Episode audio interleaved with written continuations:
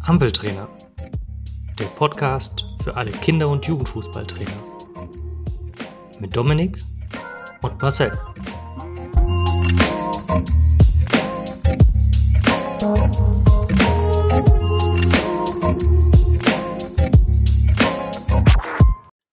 Liebe Hörerinnen, liebe Hörer, eine neue Folge Ampeltrainer Podcast und wir haben einen neuen Gast dabei, und zwar ist das der Jonas Kumpan von Reswitch. Und mit ihm werden wir uns heute über das Thema Handlungsschnelligkeit bzw. Spielintelligenz ähm, unterhalten.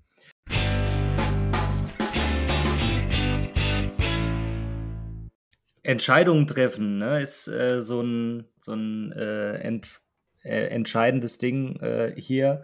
Ähm, bevor wir in das Thema einsteigen, was ja auch irgendwas mit Entscheidungen zu tun haben, vielleicht, Jonas, kannst du dich einmal äh, kurz selbst vorstellen? Uns würde interessieren, äh, was machst du so? Wer bist du? Wo kommst du her? Ähm, und warum bist du qualifiziert, hier uns irgendwas über äh, irgendwas zu erzählen? Klar, gerne. Ähm, also erstmal danke euch für die Einladung, habe mich extrem gefreut. Es ist erstmal, dass ich in sowas äh, dabei sein darf, deswegen bin ich auch extrem gespannt, wie es wird, was ihr für Fragen stellt und ob ich auf jede Frage auch eine Antwort habe. Ähm, ich bin 24, bin Sportmanagement, also beim Sportmanagement Bachelor abgeschlossen jetzt vor kurzem und bin in den Master Sportmanagement gestartet jetzt im März ähm, als Fernstudium mit dem Schwerpunkt Digitalisierung im Sport habe während meines Bachelors 2,5 oder zweieinhalb Jahre beim äh, DFB als Werkstudent im Bereich der DFB Akademie, genauer im Bereich Trainer Ausfahrt Weiterbildung gearbeitet und äh, war nebenbei schon immer als Trainer aktiv im Breitensport viel, ähm, war dann letzte Saison ein bisschen leistungsorientierter unterwegs hier in Leipzig beim ersten FC Lokomotive Leipzig und bin seit der Saison ähm, im, im Juniorenbereich von RB Leipzig aktiv und genießt da gerade ähm, viele coole Turniere, viele coole Trainingseinheiten und äh, ja, habe an der ganzen Geschichte aktuell sehr viel Spaß. Und ja, bin nebenbei, ähm, neben Studium und neben der Trainertätigkeit noch bei Research aktiv. Das ist ein Startup, was sich so ein bisschen um kognitives Training dreht. Ähm, wir haben ein Trainingstool entwickelt vor mehreren Jahren, was ähm, auch, glaube ich, der Grund ist, weshalb ich heute da bin, um darüber ein bisschen zu berichten, beziehungsweise generell ein bisschen mit euch über kognitives Training zu quatschen und kümmere mich dort aktuell hauptsächlich um PR, Marketing, Content und ähm, bin auch hin und wieder in Vereinen unterwegs und stelle das dort vor. Ja, sehr gut. Unfassbar. Ja, 24, Dominik. Hätten wir mal früher angefangen, wäre uns aus uns auch noch was geworden, ja. Ja, wow, also äh, beeindruckend, was du schon alles äh, auch gemacht hast in deinem, äh, in deinen jungen Jahren. Das ist wirklich cool und äh, freut mich noch mehr, heute noch viel mehr dazu zu äh, erfahren.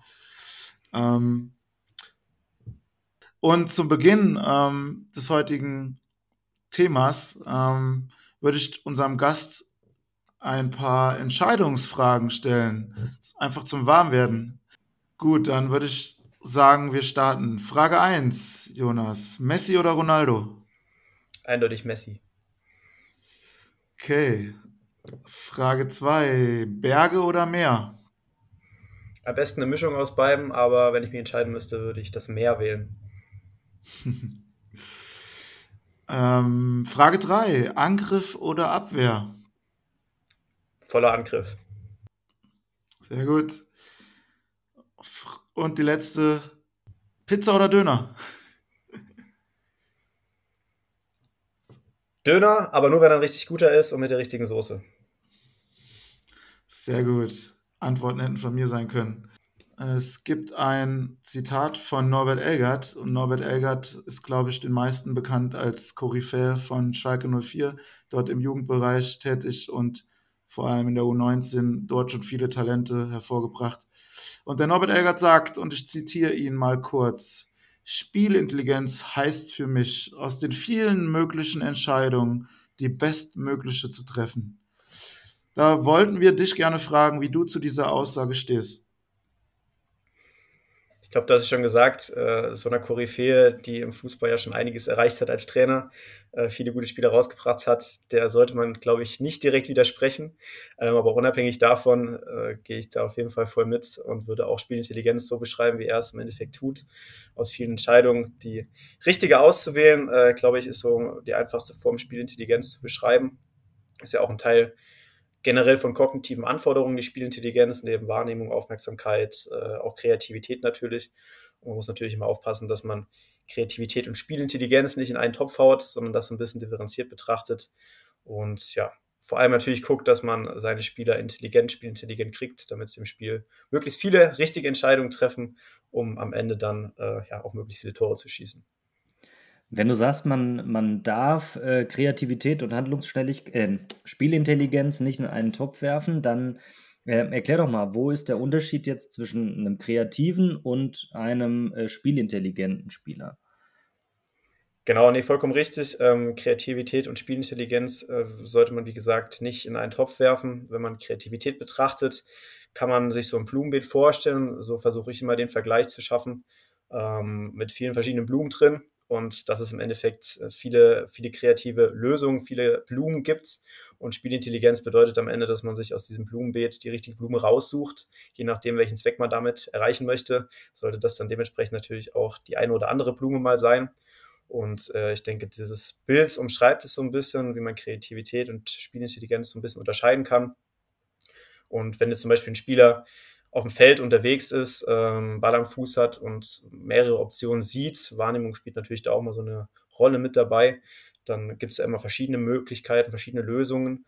Und wenn er da vor allem mal Sachen ausprobiert, die jetzt nicht im Lehrbuch stehen, äh, oder zum Beispiel Sladan Ibrahimovic mal den Fallrückzieher auspackt, dann sind das auf jeden Fall kreative Lösungen. Ähm, und wenn diese Lösung dann auch noch zur richtigen Zeit am richtigen Ort passiert, dann kann man die dann auch als, als Spielintelligenz bezeichnen. Also es geht immer so ein bisschen darum, glaube ich, abzuwägen, ähm, was sind die Vor- und die Nachteile von bestimmten Aktionen, äh, gruppentaktisch, individualtaktisch und mannschaftstaktisch.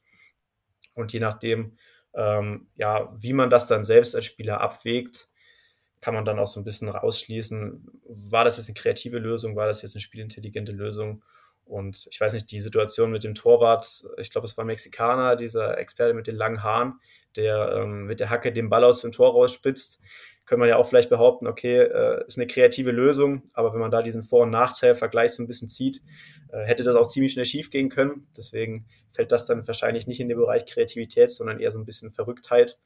Ähm, und da denke ich, kann man sehr gut unterscheiden. Und vor allem im kleinen Alter oder im jungen Alter geht es viel um Kreativität und im höheren Alter dann vor allem um Spielintelligenz, was passiert, wenn man was macht, ähm, wenn dann Form in der Richtung. Und ich glaube, so kann man das ganz gut beschreiben. Ja, sehr gut. Also finde ich einen guten Vergleich. Also für mich war es äh, verständlich auf jeden Fall. Ähm, das Zitat übrigens, ähm, damit wir auch die Quelle genannt haben, äh, Norbert Elger war kürzlich zu Gast bei, bei Metin und Mike ähm, bei Steil Klatsch äh, Grüße gehen raus an Metin und Mike und äh, da habe ich mir das rausgenommen. Da hat der Norbert Egger das nämlich so gesagt. Ähm, jetzt geht es ja bei Spielintelligenz um die richtige Entscheidung zum richtigen Zeitpunkt, aber jetzt kommt ja noch eine zweite Komponente eigentlich dazu, nämlich diese Entscheidung möglichst schnell zu treffen. Ja, also ähm, welche Bedeutung hat dann die Handlungsschnelligkeit in Kombination mit der Spielintelligenz aus deiner Sicht? Ja, viele, viele Spieler wählen ja auf dem Platz, wenn sie sich entscheiden, oft diese, also den kann man so ein bisschen als Take-the-First-Entscheidung nehmen. Also sie nehmen vielleicht ein paar Sachen wahr und spielen dann den Pass, äh, der ihnen zuerst einfällt oder den Pass, den sie zuerst sehen. Und das passiert auf dem Feld so zu ungefähr zu 60 Prozent. Und nur diese anderen 40 Prozent sind dann im Endeffekt diese Take-the-Best-Entscheidungen. Äh, genau, diese Take-the-Best-Entscheidung, wo du halt dann die möglichst beste Entscheidung für die jeweilige Situation triffst. Und ähm, Handlungsschnelligkeit ist im Endeffekt die Komponente, die hilft, diese Take-the-Best-Entscheidung vor allem möglichst schnell zu treffen. Das heißt, aus diesen verschiedenen Lösungsmöglichkeiten, die ein Spieler mit Ball hat oder auch ohne Ball hat, dann die rauszusuchen, die in der Situation vielleicht am sinnvollsten ist, der eigenen Mannschaft oder einem selbst im Endeffekt am meisten weiterhilft.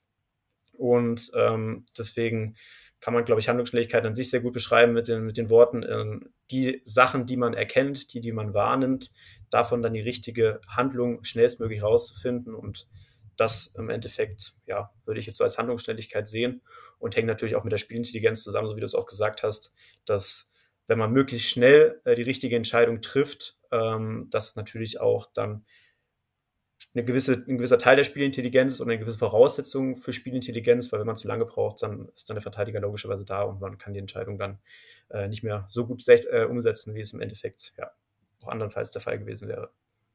Ja, Jonas, du hast jetzt schon viele Komponenten genannt, die entscheidend sind beim Thema Handlungsschnelligkeit. Vor allem hast du auch oft ähm, den Begriff Wahrnehmen benutzt. Ähm, gibt es noch weitere Komponenten, die in dem Bereich ähm, entscheidend sind? Und gibt es vielleicht auch irgendwie ein Modell, das man, wo man die Handlungsschnelligkeit einordnen könnte? Ja, das gibt's. Ich denke, das kennen die meisten auch. Das, das Spielkompetenzmodell wird ja auch ähm, aktuell immer so ein bisschen in den Ausbildungen vom DFB beziehungsweise generell in den Fortbildungen wird darauf in Bezug genommen. Das entsteht ja oder besteht ja im Endeffekt aus ähm, der Komponente Wahrnehmung oder Kommunikation, wie es jetzt seit kurzem genannt wird, weil die Wahrnehmung ja nur eine Komponente davon ist, äh, wie man im Endeffekt Situationen wie zum Beispiel Position, den Moment, das Timing oder das Tempo des Spielfelds wahrnimmt. Dann die zweite Komponente im Spielkompetenzmodell ist die Entscheidung.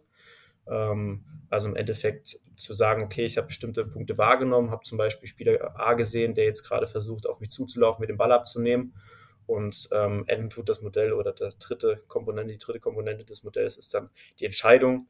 Ähm, wenn ich zum Beispiel wahrgenommen habe, Spieler ähm, A vom Gegner kommt auf mich zugelaufen, ich habe den Ball am Fuß, dann entscheide ich mich jetzt zum Beispiel äh, eine Finte auszuführen und die Ausführung wäre dann die dritte Komponente, dass ich dann die Finte sozusagen mache und am Gegenspieler im besten Fall natürlich vorbeikomme.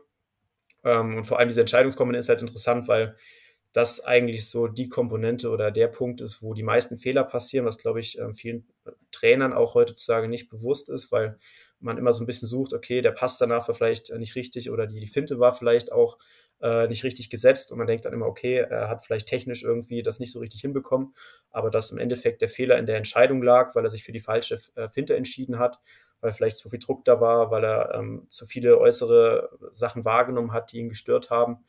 Ähm, und dass er auf Grundlage von dessen halt eine falsche Entscheidung getroffen hat, sollte man, glaube ich, immer auch so ein bisschen als Trainer im Hinterkopf haben. Also es ist nicht immer nur die Technik, die äh, fehlerhaft ist, sondern die meisten ähm, Fehler entstehen eigentlich im Entscheidungsverhalten der Spieler.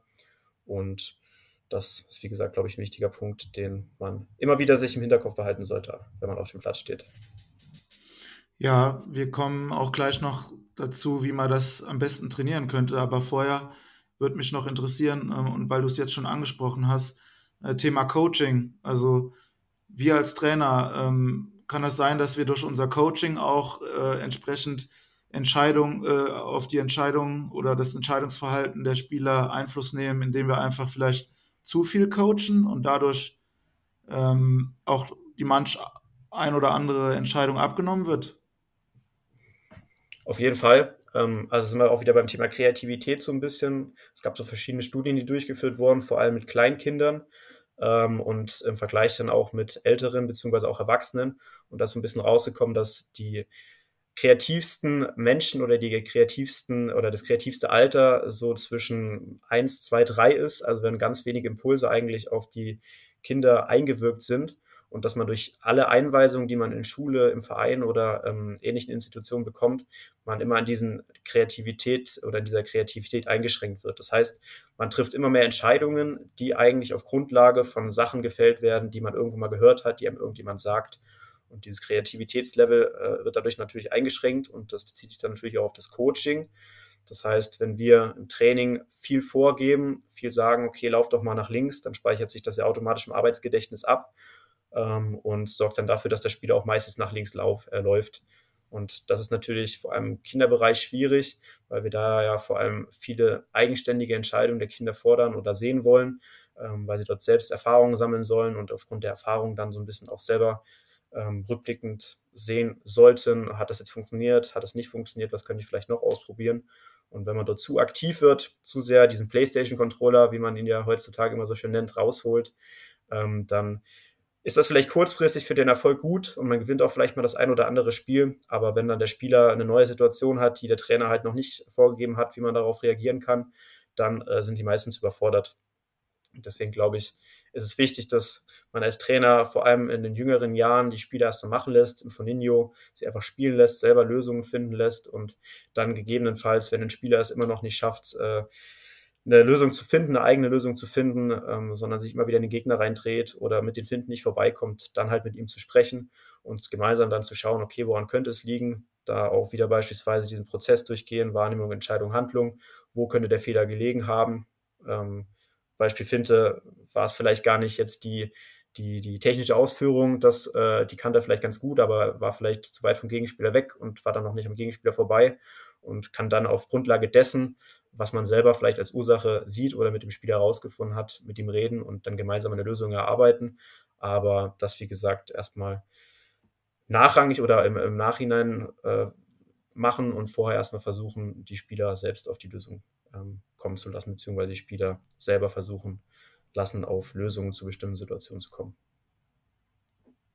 Ja, das ist das, äh, glaube ich, das Entscheidende. Ne? Also so funktioniert Lernen letztlich am effektivsten, wenn derjenige, der den, die Erkenntnis, dass der die selbst gewinnt. Ne? Und ich war bei einem Vortrag von Daniel Nitzkowski zum Thema Coaching und auch da hat er nochmal darauf hingewiesen, dass Coaching ist im Prinzip äh, nicht das, was ich jetzt dem Spieler beibringe, sondern das ist das, was ich als Impulse reingebe, dass der Spieler die Entscheidung selbst äh, trifft. Also, dass der die Erkenntnis und die, ähm, die Lösung selbst findet. Ne? Also, dass alles, was eigentlich am Spieler über das Training hinausgeht. Also da nochmal den Unterschied zwischen Coaching und, und Training auch einfach nochmal herausgestellt. Das war sehr interessant, dass ähm, ähm, einfach nochmal das so zum Abschluss. Ähm, der Dominik hat es eben schon angesprochen, wir wollten äh, auch natürlich ein bisschen in die Praxis gehen. Ähm, wie trainiere ich denn jetzt letztlich Handlungsschnelligkeit bzw. Spielintelligenz im Training? Also gibt es da Unterschiede in den verschiedenen Altersklassen? Ähm, Fange ich vielleicht auf einem äh, mit bestimmten äh, Sachen in der F-Jugend, E-Jugend an und arbeite mich dann nach oben, äh, Stichwort Progression? Oder ähm, ist das eigentlich alles äh, das Gleiche und ich mache das einfach unter anderen Druckbedingungen. Das wäre ja auch so eine Vorstellung. Ähm, also wie sieht das in der Praxis, in der Umsetzung äh, im Training aus? Ja, also äh, auf jeden Fall gute und wichtige Frage. Und ich glaube auch, dass man auf jeden Fall zwischen dem Kinderbereich und dem Erwachsenenfußball unterscheiden muss. Wenn man jetzt ganz pauschal sagen würde, ähm, geht es, glaube ich, vor allem im Kinderbereich viel um Kreativität.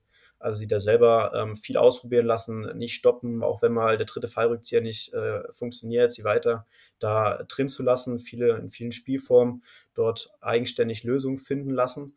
Und wenn man im größeren Bereich dann aktiv ist, eher so ein bisschen auf diese Spielintelligenzkomponente einzugehen. Also das war, also beispielsweise, wenn man jetzt einen Pass spielt und der kommt nicht an, dann halt zu sagen, okay, das ist jetzt nicht richtig gewesen, weil das und das war unser Ziel, das und das war dein Ziel, das hast du jetzt dadurch nicht erreicht.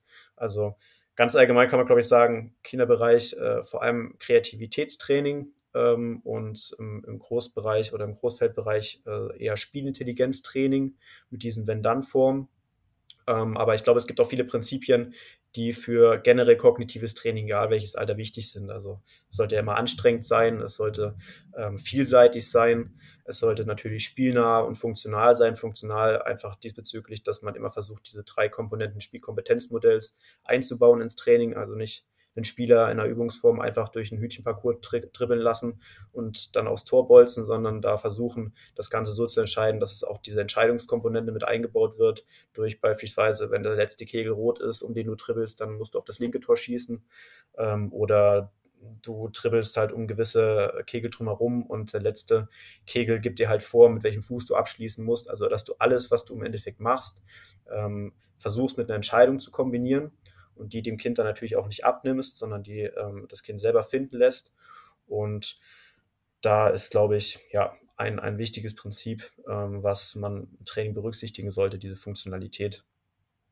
Zusätzlich natürlich, äh, Coaching hat man, glaube ich, also Coaching hat man schon drüber gesprochen, dieses äh, Versuchen, viel machen zu lassen, viel ausprobieren lassen, ähm, viel auch so ein bisschen äh, die also Chaos-Spielform zu spielen, egal ob jetzt im Kinderbereich oder im Erwachsenenbereich, sind das ja Formen, wo die Spieler viele Input von außen bekommen. Dadurch, dass es halt eine Chaosform ist, müssen sie viele, viele Sachen wahrnehmen. Dadurch wird die Wahrnehmung trainiert, peripheres Sehen wird trainiert durch die verschiedenen Spieler in diesen Chaos-Spielformen. Ähm, du hast musst eine schnelle Lösung finden, weil du natürlich direkt Druck bekommst. Du musst äh, auch kreative Lösungen oder intelligente Lösungen finden, weil, äh, wie gesagt, du wenig Zeit hast und da direkt Druck bekommst. Und deswegen finde ich mal Chaos-Spielformen ganz cool und ganz sinnvoll, auch in Kombination dann wieder mit Farben beispielsweise. Oder ein weiteres Prinzip oder eine weitere Sache, vielleicht vor allem im Kinderbereich wäre es, viel auch mit anderen Sportarten zu arbeiten. Das ist ja auch erwiesen, Heidelberger Ballschule, dass das für Kreativität und äh, Spielintelligenz auf jeden Fall eine wichtige Komponente ist, die das auch so ein bisschen fördert diesen Transfer aus anderen Sportarten mitzunehmen. Ähm, die Prinzipien sind ja auch oft gleich. Lücke erkennen ist jetzt egal, ob das im Basketball, im Handball ähm, geht es das gleiche Prinzip, aber einfach das Gehirn äh, kriegt dann auch nochmal neue Reize, die es dann äh, verarbeitet und daraus dann im Endeffekt ja, kreativere und am Ende auch spielintelligentere Spieler entstehen. Genau, also viele neue Situationen, vielseitig, Spaß natürlich äh, ein ganz großer wichtiger Punkt, hat es auch gerade schon angesprochen, ist ja die Voraussetzung überhaupt, um zu lernen. Und deswegen ja, sollte man sich, glaube ich, immer so ein bisschen bewusst sein, was will man erreichen und welche Prinzipien sind da dementsprechend vielleicht sinnvoll. Ähm, ich weiß nicht, ob jeder unserer Hörer immer hundertprozentig weiß, was, eine, was unter dem einen oder anderen äh, Chaos-Spielform zum Beispiel zu verstehen ist. Ähm, vielleicht kannst du so ein Beispiel geben. Was ist denn eine Chaos-Spielform? Gerne, also eine Chaos-Spielform, die wir sehr gerne bei uns spielen, ist, äh, du hast ein normales Spielfeld mit zwei Kleinfeldtoren und in diesem Spielfeld aber auch noch ein Foninho-Feld. Und du hast sozusagen ein Spiel laufen, ähm, wo Team A gegen Team B auf die Kleinfeldtore spielt, hast aber gleichzeitig im selben Feld ähm, auch noch ein Foninho-Spiel laufen, 3 gegen 3, wo Team C gegen Team D spielt. Ähm, und wenn du noch was draufsetzen willst und noch mehr Chaos reinbringen willst, dann lässt du die, äh, das Spiel auf die Kleinfeldtore mit dem Fuß spielen ähm, und das Spiel auf die Minitore beispielsweise mit einem Handball oder mit einem Rugby ähm, und hast dadurch halt extrem oft neue Situationen, musst wahrnehmen, okay, wer ist jetzt aktuell in meinem Team, äh, wo ist der Ball, wie muss ich mich stellen, Den, dann der Unterschied, wenn du die Teams wechselst, okay, auf einmal jetzt wieder mit dem Fuß, dann auf einmal wieder mit der Hand, also du hast da extrem hohen Anspruch, extrem hohes Stresslevel und wie schon gesagt, kognitives Training sollte immer anstrengend sein, ähm, um auch diese Drucksituation herzustellen, die halt im Endeffekt auch im Spiel da sind, um das Ganze auch spielnah zu gestalten. Ähm, und deswegen das auf jeden Fall eine sinnvolle Geschichte, ähm, die man mal ausprobieren kann.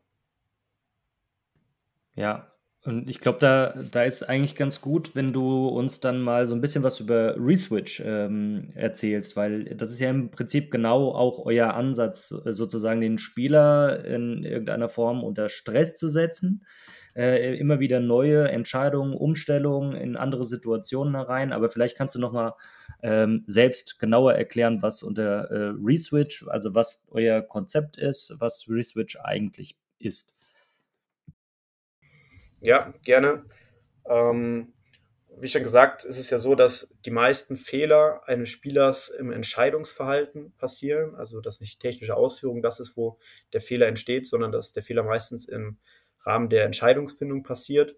Und das ist genau der Ansatz, wo wir im Endeffekt ähm, oder beziehungsweise Tambo vor ein paar Jahren angedockt äh, ist. Er hatte nämlich genau dieses Problem, dass er in einem NLZ aktiv gewesen ist und dort halt eine Mannschaft hatte, die sehr lange für die Entscheidungsfindung gebraucht hat, oft falsche Entscheidungen getroffen hat und hat festgestellt, dass es halt sehr schwer ist, beziehungsweise sehr umständlich, ähm, das zu trainieren, weil im Endeffekt viele Provokationsregeln sind wieder eigentlich nicht spielnah genug, beziehungsweise führen zu Spielunnähe und hat dann überlegt, okay, wie könnte man diesen Entscheidungsprozess denn eigentlich gut trainieren und hat dann äh, Reswitch-Leibchen entworfen, die wir jetzt äh, auch heute, beziehungsweise um die es ja heute auch so ein bisschen geht. Und da ist es einfach so, dass wir ähm, in verschiedenen Teams, die dauerhaft wechseln, äh, gegeneinander spielen und somit immer wieder neue Reize setzen, immer wieder neue Teamkonstellationen entstehen. Äh, wie funktioniert das? ist im Endeffekt ganz einfach. Ähm, es gibt Leibchen in Rot und Weiß. Auf jedem Leibchen ähm, steht entweder die Zahl 1 oder 2, A oder B als Buchstabe und ist das Symbol Kreis oder Raute drauf. Das heißt, es gibt vier verschiedene ähm, Kategorien auf jedem Leibchen. Und es ist immer so, dass der Trainer durch ein gewisses Kommando Switch auf eine bestimmte Kategorie, zum Beispiel Buchstabe, dazu führt, dass ähm, immer neue Teams sich bilden und die dann halt gegeneinander spielen. Also wenn das der Trainer zum Beispiel eine Spielform hat, es gibt sechs Spieler, die haben Reswitch-Leibchen an und er sagt, switch auf Kategorie Zahl, dann spielen die Einsen gegen die Zweien auf ähm, die Tore, die halt auch diese Zahlen im Endeffekt dann äh, als Tormarkierung befestigt haben. Und dann kann der Trainer nach einer gewissen Zeit wieder switchen und sagen, okay, jetzt switchen wir auf Buchstabe, dann spielt halt A gegen B und der Spieler muss sich halt neu orientieren, äh, muss neue Lösungen finden, hat immer neue Mitspieler. Und äh, ganz nebenbei kommt dann auch natürlich die Kommunikation da noch äh, äh, zustande, dass die Spieler sich da gegenseitig unterstützen, was natürlich auch mal wichtig ist, was ja auch vielen Mannschaften so ein bisschen fehlt, diese Kommunikation, wird nebenbei auch noch mit trainiert. Und so hast du halt durch vielseitiges, variables und vor allem äh, einfaches Training ähm, da schnelle Erfolge in Bezug auf Entscheidungsfindung, schnellere Entscheidungsfindung und bessere Entscheidungsfindung. Wir haben dazu auch mal eine Studie gemacht ähm, im Bereich München mit einem Verein und hatten dort über sechs Wochen ähm, zwei verschiedene Gruppen im, von der gleichen Mannschaft. Eine Gruppe hat sechs Wochen ähm, jeweils zweimal pro Woche mit Reswitch trainiert. Ganz normales Spiel vom 3 gegen 3. Und die andere Gruppe ähm, hat ohne Reswitch trainiert und man hat nach diesen sechs Wochen schon gesehen, wie viel besser ähm, schnellere Entscheidungen und bessere Entscheidungen getroffen wurden. Also das äh, zeigt auf jeden Fall auch, dass es funktioniert und wir kriegen auch immer wieder das Feedback von Trainern, dass es extrem viel Spaß macht und ähm, die Jungs mal fragen, wann trainiert das nächste Mal und wie gesagt, diese Entscheidungskomponente auf jeden Fall da gut trainiert wird. Also es war, wie gesagt, keine wissenschaftliche Studie, es war keine wissenschaftliche Studie, deswegen ähm, das auch nur als Beispiel. Äh, da müsste man sicherlich noch ein paar Komponenten mehr mit einbringen, wenn man das Ganze dann auf der Ebene machen möchte. Also einfach mal so, ein, so eine Sache auch für uns, um zu sehen, okay, wie funktioniert das, wie, wie lange sollte man vielleicht auch trainieren, wie oft sollte man damit einfach auch trainieren, um dann äh, auch möglichst schnell dort was zu sehen, was sich verbessert hat.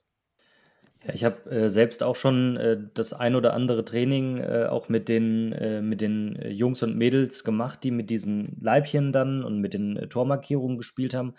Und ich weiß einfach am Ende, wenn man diese, diese Ab dieses Abschlussfeedback mit den, mit den Kids macht, dass es extrem anstrengend, nicht nur körperlich, also gerade dieses 3 gegen 3 ist ja, kennt ja jeder, ist sowieso schon extrem fordernd, aber es ist extrem anstrengend äh, für den Kopf. Ne? Aber das ist äh, so ein positiver Stress, den die, den die Kinder dann auch reflektieren. Also das ist auf jeden Fall etwas, was ich bisher da rausgenommen habe. Wie sind da eure Erfahrungen, auch euer, euer Feedback, was das angeht?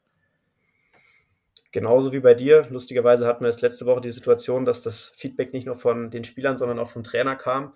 Ähm, wir hatten eine Form, wo wir mit Research trainiert haben und dann haben wir halt die Gruppen getauscht und ähm, mein Trainerkollege kam gar nicht mehr in den Schwerpunkt rein, weil die Kids einfach kognitiv so am Ende waren, jetzt mal ganz hart formuliert, und man einfach gemerkt hat, wie sehr auch sie in dem Fall jetzt überlastet waren, beziehungsweise überansprucht gewesen sind in dieser Form. Und das äh, übt sich auf jeden Fall darauf aus, das ist richtig. Und ähm, klar, die, ich glaube mal, die Kinder können das natürlich schwer so ein bisschen rückblickend betrachten. Okay, ich bin jetzt im Kopf fertig, die merken einfach, sie sind K.O. Ähm, aber Hauptsache, sie haben halt Spaß dabei und das ist halt der wichtige Punkt. Und sie fragen ja, wie du es auch schon gesagt hast, immer so ein bisschen dann direkt nach, okay, wann trainieren wir wieder mit? Ähm, weil man auch irgendwie merkt, ah, okay, hier passiert gerade irgendwie was, äh, was ein bisschen anders ist, was vielleicht auch mich anders fordert. Und äh, das ist auch mal ganz spannend zu sehen, wie die Kids dann ähm, darauf reagieren oder auch die Jugendlichen, die damit trainieren. Ja, ich glaube auch, dass man als Trainer auch äh, Spiele auch nochmal anders wahrnimmt, ja, weil jetzt vielleicht auch ein Spieler, der äh, ähm, vielleicht nicht so extrem für mich in dem Fokus ist, was äh, Handlungsschnelligkeit und Spielintelligenz angeht. Ne? Das ist ja auch was, was recht schwer messbar ist, sage ich mal, ähm, sondern das ist ja mehr oder weniger so ein Gefühl, dass wir sagen, ja, der ist spielintelligent und der ist handlungsschnell. Ähm, aber dass das ähm, das hier nochmal deutlicher wird. Ne? Also gerade am Anfang, wenn ich sowas einführe, ähm, wie schnell sowas umgesetzt wird, wie schnell die Spieler sich daran gewöhnen an solche Situationen und äh, das, was du sagst, eben auch so schnell diese Kommunikation umsetzen. Das ist äh, auch etwas, was ich festgestellt habe, was den äh, Kindern und Jugendlichen extrem schwer fällt, äh, das reinzukriegen, das Miteinander sprechen, das Aufeinander aufmerksam machen, ähm, dass sich eine Situation geändert hat. Und das ist ja bei Reswitch äh, im Prinzip die Komponente, die du eben schon angesprochen hast, die extrem äh, dann rauskommt irgendwie. Dass, dass das Team das schneller miteinander kommuniziert, auch wieder einen Vorteil gegenüber dem anderen äh, Team hat. Ja, also ähm, ich kenne es auch, dass erstmal fünf Eigentore zu Beginn des äh, Spiels gespielt werden, weil die Kids immer noch denken, es ist jetzt gerade, sie sind jetzt gerade mit dem und dem in einem Team und schießen dann aufs falsche Tor. Ähm, aber das wird natürlich bis zum Ende de, der Trainingseinheit oder der Spielform, je länger man das spielt, dann auch ähm, geringer. Und je besser ich als Team kommuniziere, desto besser bin ich natürlich auch meinem Team da in der Form überlegen. Auf jeden Fall. Und du merkst ja auch, vor allem, wenn halt äh, die Kinder dann anfangen, Eigentore zu schießen, vor allem am Anfang, dann kriegt man natürlich auch schnelles Feedback in dem Alter ähm, von den Mannschaftskollegen. Und das sorgt natürlich dann auch dafür, dass die Spieler selber überlegen, okay, was, was habe ich denn jetzt vielleicht falsch gemacht, was könnte ich denn noch besser machen? Und gucken sich dann vielleicht schon vorher mal um oder merken sich vielleicht, was auf ihrem Leibchen drauf ist oder ähm, versuchen sich so ein bisschen einzubringen, okay, das ist jetzt in dem Fall mein Mitspieler und merkst einfach auch, wie, wie die Kids dort selber versuchen, Lösungen zu finden und sich äh, in Anführungszeichen dann auch zu verbessern, um ähm, dann halt möglichst mit der Situation besser umzugehen, nachdem sie den Fehler gemacht haben. Ähm, und das ist immer auch ganz spannend zu sehen. Und das Schöne ist halt, dass man als Trainer da jetzt gar nicht so viel beisteuern muss. Du musst jetzt gar nicht ins Coaching reingehen, sondern das passiert halt ganz von alleine und vereinfacht halt auch extrem diesen kognitiven Aspekt im Training, dadurch, dass man einfach, sage ich mal, übertrieben gesagt, die Leibchen dort gibt, äh, dann hin und wieder mal switcht. Das kann man ja auch dann der Mannschaftsstärke so ein bisschen anpassen, wie oft man das dann macht und hat dadurch halt den extremen Mehrwert, den, wie gesagt, nicht nur, was nicht nur Spaß mit sich bringt, sondern vor allem auch dann im Fußballerischen zu sehen ist. Und äh, hast du Gedanken, ähm, wie oft man die Leibchen einsetzen sollte in der Praxis? Ähm, jetzt sage ich mal für den breiten sportlichen Trainer, ähm, Gibt es da Erfahrungswerte, die du weitergeben würdest? Oder sagst du, okay, so oft wie möglich ähm, Reswitch einsetzen? Hängt, glaube ich, auch immer ein bisschen vom Alter ähm, ab und vor allem auch, wie viel man trainiert. Grundsätzlich ist es ja so beim kognitiven Training, dass man es vor allem am Anfang machen sollte, weil dann halt der Kopf noch frisch ist und man halt dort ähm, noch besser auf diese Reize reagiert. Aber da kann man natürlich auch gegen argumentieren und sagen, ein Spieler sollte auch in der 90. Minute noch ähm, schnelle Entscheidungen treffen, sollte da gute Entscheidungen treffen. Deswegen rein vom Zeitpunkt her ähm, sicherlich vor allem im Kinderbereich zu Beginn des Trainings und im älteren Bereich aber auch dann mal zum Schluss, beispielsweise in Spielform. Und von der Anzahl ähm, erfahrungsgemäß macht es sich immer ganz gut, äh, wenn man mit Research trainiert, dass man so ein bis zweimal das die Woche macht, je nachdem, wie gesagt, wie viel man Training hat. Wir haben es jetzt dreimal. Wir setzen es die Woche dann ein bis zweimal ein. Ähm, und vor allem halt im Erwärmungspart, also beispielsweise durch Fangespiele und dann als Erschwerung oder als, als Variation in der Ballkoordination, wenn es darum geht, so ein bisschen die Technik zu schulen und da diese Wahrnehmungskomponente mit reinzubringen, den Blick vom Ballwissen etc. Ähm, entweder in der Kombination oder halt Fangespiel und dann ein anschließendes 3 gegen 3, 4 gegen 4 Spielform. Ähm, aber empfehlen würde ich es ähm, nicht mehr als in zwei verschiedenen Formen im Training, weil dann einfach man auch schnell merkt, dass die äh, Spieler sehr schnell äh, kognitiv am Boden sind und dann, wie gesagt, ja auch das Training darunter dann leidet, wenn man noch andere Sachen machen möchte. Und in welcher Altersklasse habt ihr das so erprobt? Also wo geht's äh, da sinnvollerweise los und äh, wo sollte man vielleicht dann da noch ein bisschen zurückhaltender sein?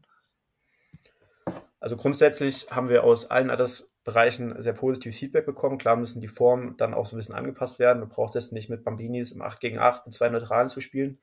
Ähm, das muss natürlich dann schon so ein bisschen altersgerecht passieren. Aber grundsätzlich kriegen wir viele Rückmeldungen. Ähm, jetzt erst letzte Woche von einem U8-Trainer, der gesagt hat, hat super funktioniert, hat super viel Spaß gemacht. Äh, haben gleichzeitig auch hier NLZs und auch die Nationalmannschaft, die damit trainiert und da äh, positives Feedback gibt. Ähm, also von, von, von ganz klein bis ganz groß auf jeden Fall sinnvoll. Es gibt natürlich auch im kognitiven Training so ein paar sensible Phasen, ähm, wo es vor allem Sinn macht. Aber sicherlich ist die kognitive Komponente ja auch eine, die generell äh, leider oft im Training zu kurz kommt und deswegen auch vor allem es in jedem Altersbereich Sinn macht, ähm, kognitiv zu trainieren, beziehungsweise diesen kognitiven Fokus in Form zu setzen. Bleiben wir jetzt nochmal bei Reswitch, bei dem äh, Training mit Reswitch. Äh, wir haben jetzt eben schon über 3 gegen 3 gesprochen. Ist das jetzt nur auf Spielform beschränkt oder ähm, könntest du uns auch so zwei, drei Einsatzmöglichkeiten in einer anderen Spielform, beziehungsweise vielleicht sogar in einer Übungsform, spielgemäße Übungsform ähm, nennen, wo Reswitch eigentlich auch optimalerweise ähm, eingesetzt werden kann. Also der Vorteil von Research ist es natürlich, dass du ähm, das natürlich in jegliche Form integrieren kannst. Das heißt, wenn du als Trainer oder man als Trainer generell Lieblingsform hat, dann gibt es eigentlich äh, noch keine Form, die mir jetzt über den Weg gelaufen ist, wo Research nicht zu integrieren war.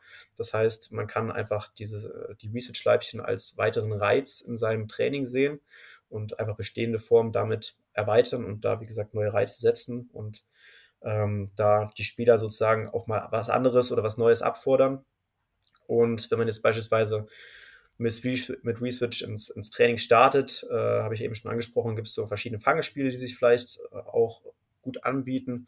Äh, beispielsweise, wenn man zwei Spieler gegenüberstellt, äh, die jeweils ein Leibchen haben, die tippeln auf der Stelle, dann gibt es verschiedene Kommandos mit, okay, Kopf, Nase, äh, rechtes Knie, das müssen dann die Spieler möglichst schnell an, äh, anfassen bei sich, äh, dort abtippen und irgendwann kommt dann zum Beispiel das Switch oder das Kommando-Symbol und dann müssen halt die Spieler schnell wahrnehmen oder schnell sehen, was hat der Gegenspieler oder in dem Fall Mitspieler auf seinem Trikot und wenn halt beide das gleiche Symbol, zum Beispiel beide einen Kreis drauf haben, dann müssen sie halt in eine bestimmte Zone sich zusammen bewegen, möglichst schnell. Äh, oder wenn es halt unterschiedlich ist, dann müssen sie in eine andere Zone laufen. Also auch da wieder ein ne, Thema Handlungsschnelligkeit. Man kriegt einen Impuls, äh, nimmt darauf wahr, trifft dann Entscheidungen, ist es gleich, ist es ungleich und geht danach in die Ausführung beziehungsweise dann in den startet in eine gewisse Zone rein. Das macht immer sehr viel Spaß. Du kannst es, wie gesagt, auch in technischen Geschichten gut integrieren. Beispielsweise ähm, Übungsform, wenn es ums Tripling geht, du lässt die Spieler, beispielsweise sechs oder acht Spieler durchs Feld laufen, jeweils mit einem Reswitch-Leibchen an und ähm, gibt es dann verschiedene Kommandos und je nachdem, welchen Switch du reinbringst, zum Beispiel Switch auf Buchstabe, dann müssen die Spieler möglichst schnell gucken, okay, wo ist das Minitor, wo mein Buchstabe drauf ist und darauf äh, hintribbeln oder in das Tor abschließen. Oder auch im Tripling äh, eine Möglichkeit, man, man gibt eine Kategorie an, zum Beispiel, ähm, äh, zum Beispiel Zahl. Und immer wenn du auf einen Gegenspieler oder auf einen Mitspieler im Feld zutribbelst und der Mitspieler hat die gleiche Zahl auf dem Leibchen wie du, dann machst du zum Beispiel Übersteiger oder machen beide Spieler einen Übersteiger aneinander vorbei. Ähm, das kannst du ja auch noch erweitern mit verschiedenen Seiten. Okay, du machst es nach rechts, ähm, du machst es nach links. Da kannst du da ja auch noch viele neue Reize setzen zusätzlich dazu. Aber das so als ein, zwei Beispiele ähm, in dem Bereich. Und wie gesagt, im ganz normalen 3 gegen 3 Form, beispielsweise mit Neutralen, äh, lässt sich das super einbauen.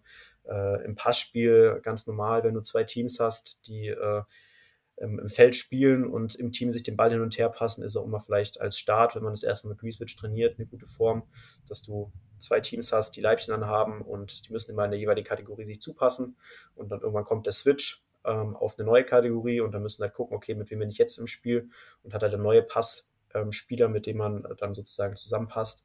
Also da gibt es viele Formen, ähm, die man machen kann. Und wie gesagt, das, der Vorteil ist, ist, dass man halt vor allem auch seine eigenen Formen, die man schon kennt oder im Training einsetzt, dass man die durch Research auch gut erweitern kann. Genau, und zusätzlich zu ähm, den Leibchen haben wir ja jetzt auch seit ähm, ein paar Monaten noch Hütchen entwickelt, wo die gleichen Kategorien drauf sind. Die lassen sich natürlich auch vor allem im Technikbereich gut integrieren. Ähm, da kann man dann auch zum Beispiel auch im Individualtraining beispielsweise dann den Spielern Kategorien mitgeben und dann sollten die in einer bestimmten Zeit halt möglichst um alle Kegel dribbeln, ähm, die die jeweilige Kategorie drauf haben, die man dem Spieler mitgegeben hat als Beispiel. Oder auch zum Beispiel in diese Dribbelform, die ich gerade beschrieben habe, kann man das Ganze auch integrieren. Also man hat da viele Möglichkeiten, das variabel zu gestalten, vielseitig zu gestalten und vor allem auch immer neue Reize zu setzen. Und ja, wie gesagt, das Ganze so schön es ist auch mit Spaß ähm, und das ist immer auch das Wichtigste, vor allem im Kindesbereich, dass man dort das Ganze mit Spaß macht, beziehungsweise dass die Kids Spaß bei der ganzen Geschichte haben und dort nicht dauerhaft zu überfordert sind.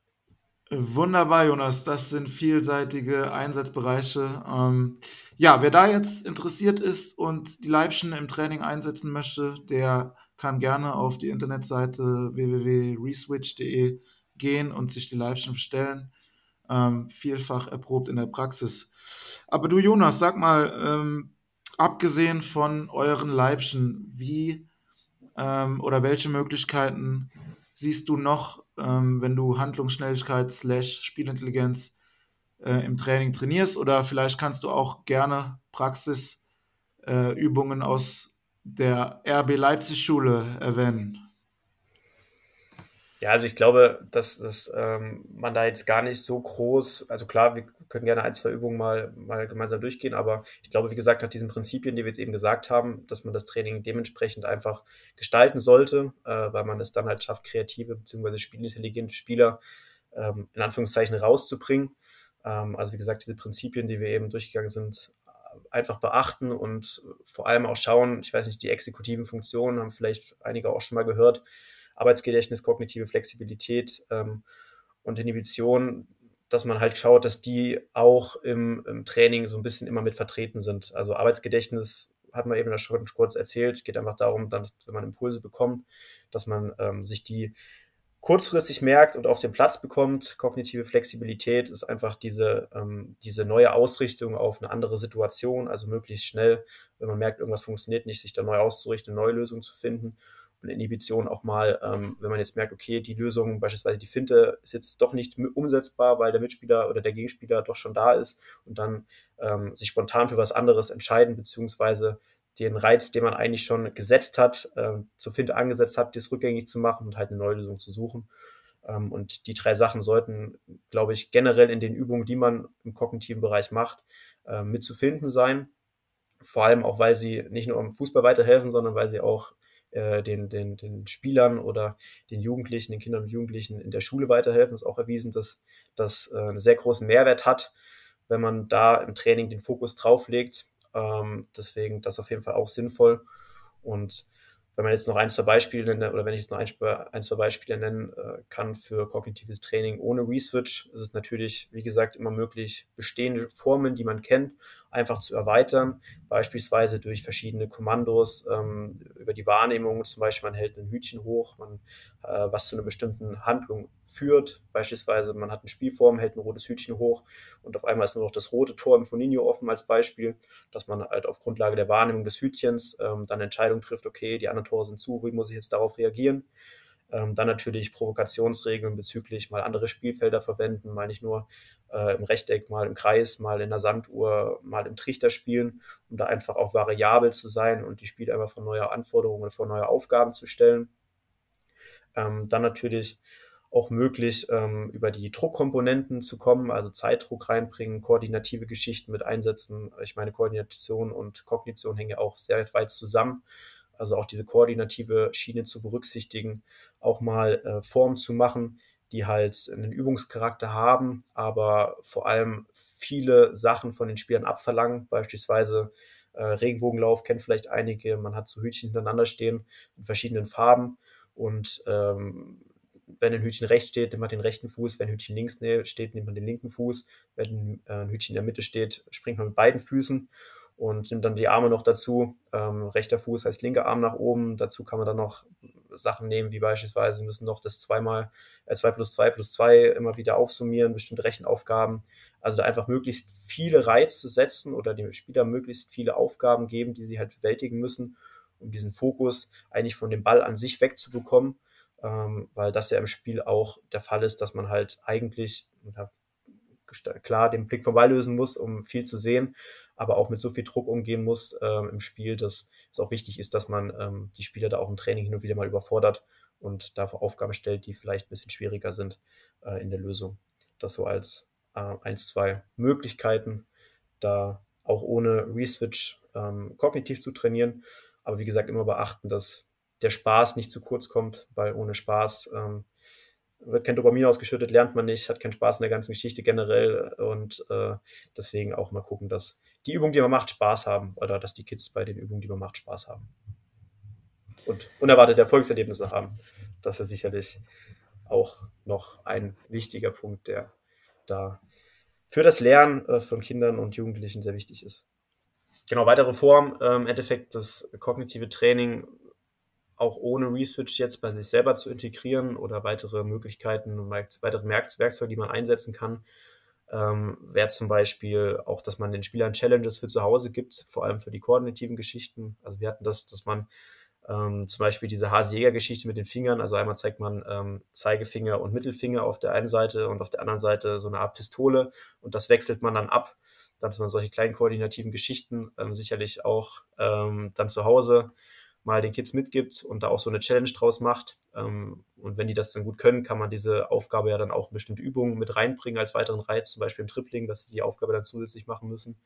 Das kommt immer ziemlich gut an. Wie gesagt, vor allem, wenn man es mit einem Wettkampf verbindet. Ähm, und da einfach sich auch guckt, was man gegebenenfalls noch auslagern kann äh, was man jetzt gar nicht im Training für, Zeit investiert, weil die meisten haben ja wenig Zeit, sondern was man den Kids auch für zu Hause mitgeben kann als Aufgaben, die man dann im Training einfach nur mal hin und wieder weiter probt, beziehungsweise dann einfach auch vielleicht mal ein, zwei Spieler vor, ähm, vorführen lässt.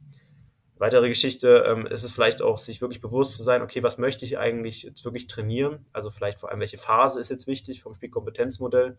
Ähm, was ist mein Ziel im Training? Also in Überzahlsituationen wird er zum Beispiel eher gepasst, in Gleichzahl wird eher getribbelt und dass man sich halt solchen Sachen bewusst ist, okay, welchen Reiz will ich denn jetzt setzen und wie schaffe ich es, den halt vielleicht durch bestimmte Provokationsregeln zu erreichen? Oder sowas wie wechselnde Pflichtkontakte, ähm, ein Kontakt, dann die nächste zwei Kontakte, das ist ja auch ein kognitiver Anspruch, den man da setzen kann, ähm, der viele überfordern wird, aber auch natürlich ähm, da einen extremen Mehrwert hat, ähm, vor allem auch in der schnellen Handlung, die man dann dem Spieler abfordert, vor allem bei äh, den Geschichten, wenn es um einen Kontakt geht, den man dann vom Spieler fordert, der auch dann Konsequenzen für die anderen hat, die sich dann schneller freilaufen müssen, schneller frei werden müssen, beziehungsweise besser zeigen.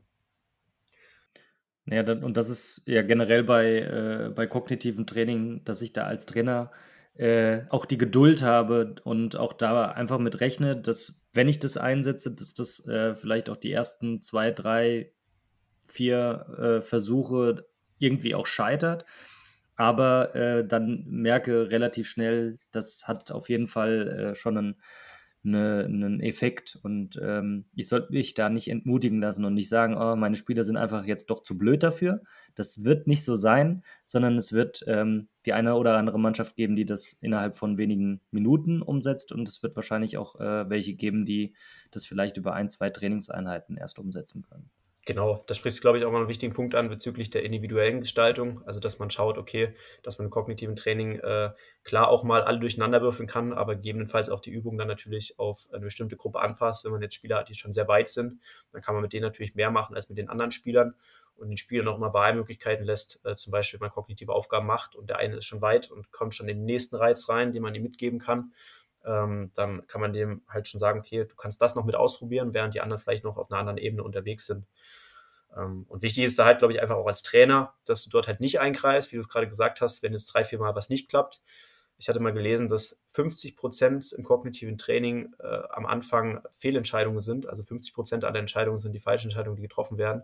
Und dass man das erstmal laufen lässt und den Spielern Zeit gibt ähm, und nicht direkt sagt, hier, ähm, guck doch mal auf den und den, ähm, weil dann macht er das halt und dann funktioniert es vielleicht in der Situation, aber in der nächsten Situation steht dann vor neuen Herausforderungen, kriegt den Transfer nicht hin und kann dann im Endeffekt keine sinnvolle Lösung finden. Ähm, deswegen sollte man den Spielern da auf jeden Fall Zeit geben und äh, ja, da auf jeden Fall auch den Raum geben, sich selber zu entwickeln. Letzter kleiner Punkt vielleicht noch, den man ja auch immer auf dem Kinderfußball hört, ist diese Positionsrotation, die, glaube ich, auch im Kognitiv ein sehr wichtiger Punkt ist oder der generell im kognitiven Bereich sehr wichtig ist, dass man Spieler möglichst auf allen Positionen einsetzt. Ich denke, das ist mittlerweile auch bekannt, aber da vielleicht auch im Training mal drauf zu achten, weil jede Position am Ende auch verschiedene Anforderungsprofile mit sich bringt. Und äh, wenn ein Aufbauspieler mal in Sturm gesetzt wird, dann nimmt er das Spiel auch nochmal ganz anders wahr und kann auf der Grundlage dessen vielleicht auch als Aufbauspieler andere Entscheidungen treffen. Und das ist ja auch zum Beispiel ein Argument, was man dann, wenn man die Diskussion mit Eltern hat, sehr gut anbringen kann, ähm, dass es dem Spieler halt wirklich auch weiterhilft, diese Wahrnehmungskomponente ähm, dann aus verschiedenen Positionen dann auch hilft, andere oder bessere Entscheidungen zu treffen, wenn man dann auf seiner Lieblingsposition vielleicht wieder unterwegs ist. Ähm, deswegen möglichst viel möglichst viele Impulse, differenzieller Lernansatz, verschiedene Bälle, verschiedene Untergründe, verschiedene Spielformen, verschiedene Provokationsregeln, Zusatzmittel dazu nehmen. Also super viele coole Sachen, die viel Spaß machen ähm, und auf jeden Fall da auch ähm, ja, sinnvoll sind, um kognitives Training zielführend ja, in sein eigenes Training mit zu integrieren. Auf jeden Fall. So, ähm, also an der Stelle schon mal ein herzliches Dankeschön für die Einblicke auch äh, in die Praxis. Ähm, zum Abschluss hätte ich eine Frage. Vielleicht kannst du ein bisschen was dazu erzählen. Ihr habt äh, jetzt kürzlich ähm, eine Kooperation mit dem Kicker angefangen. Vielleicht magst du da kurz zum Abschluss ein bisschen was drüber sagen, in welcher Form ihr da kooperiert, wie das aussieht, ähm, ja, so Inhalt dieser Kooperation äh, ist. Genau, wir haben ähm, jetzt seit kurzem eine Kooperation mit dem Kicker, die wir jetzt auch veröffentlicht haben. Wir haben einfach gemerkt, dass es sehr viele Trainer gibt, die mittlerweile mit Reswitch trainieren, ähm, da auch Bock haben, mehr zu erfahren oder da auch ähm, Impulse oder Reize beziehungsweise Sachen, die sie selber als Trainer, als auch im Research-Bereich gelernt haben, weiterzugeben. Und wir haben uns einfach ein bisschen, also wir haben uns überlegt, wie schaffen wir es, ähm, die Community noch ein bisschen besser zu erreichen und auch der Community so ein bisschen die Möglichkeit zu geben, ihr Wissen zu teilen. Und ähm, wir haben durch die Kooperation jetzt mit dem Kicker verschiedene Schwerpunkte, ähm, jetzt vor allem erstmal kurzfristig, beziehungsweise ähm, dann auch ein paar Sachen mittel- und langfristig ähm, erörtert, was wir machen können. Beispielsweise werden wir einmal im Monat eine Übung des Monats im Kicker veröffentlicht mit Reswitch, die dann auch von Reswitch-Trainern kommt, ähm, die sich dann kurz vorstellen, Möglichkeit haben, ihre Übung zu erläutern, generell so ein bisschen erzählen, wie sie mit Reswitch trainieren und einfach ihre Erfahrungen teilen. Oder natürlich, dass auch der Kicker ähm, dann regelmäßig Beiträge schreibt über verschiedene kognitive Geschichten allgemein. Also wie könnte kognitives Training aussehen, was sind Prinzipien im kognitiven Training und einfach diesen Fokus dann noch ein bisschen ähm, setzen, vor allem für den Amateurfußball, da Tipps und Tricks fürs kognitive Training weiterzugeben.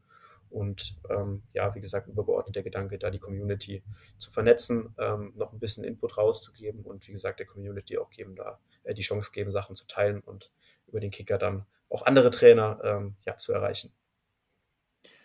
Ja, dann ähm, sind wir am Ende, Dominik. Ähm, ja, ich fand es wieder, ich fand es schon wieder wirklich extrem ertragreich. Ich habe wieder viel mitgenommen. Weiß ich, wie es bei dir ist. Danke, Jonas, für deinen Input und deine Zeit. Hat großen Spaß gemacht. Und ja, vielleicht schließen wir auch mit einem Zitat von Norbert Elgert, der ja auch gesagt hat, äh, wenn er immer den Dribblern äh, das, das Dribbeln verboten hätte und immer äh, ja, gecoacht hätte, ähm, Mesut Özil oder Draxler, äh, Spiel ab, dann äh, hätten wir jetzt nicht die Top-Spieler auf dem Niveau, die wir diese vielleicht sind.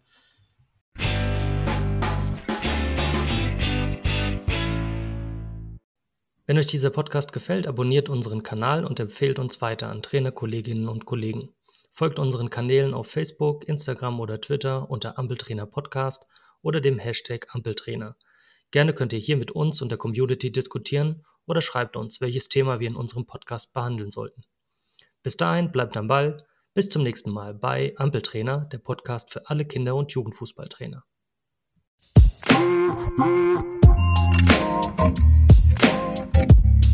Musik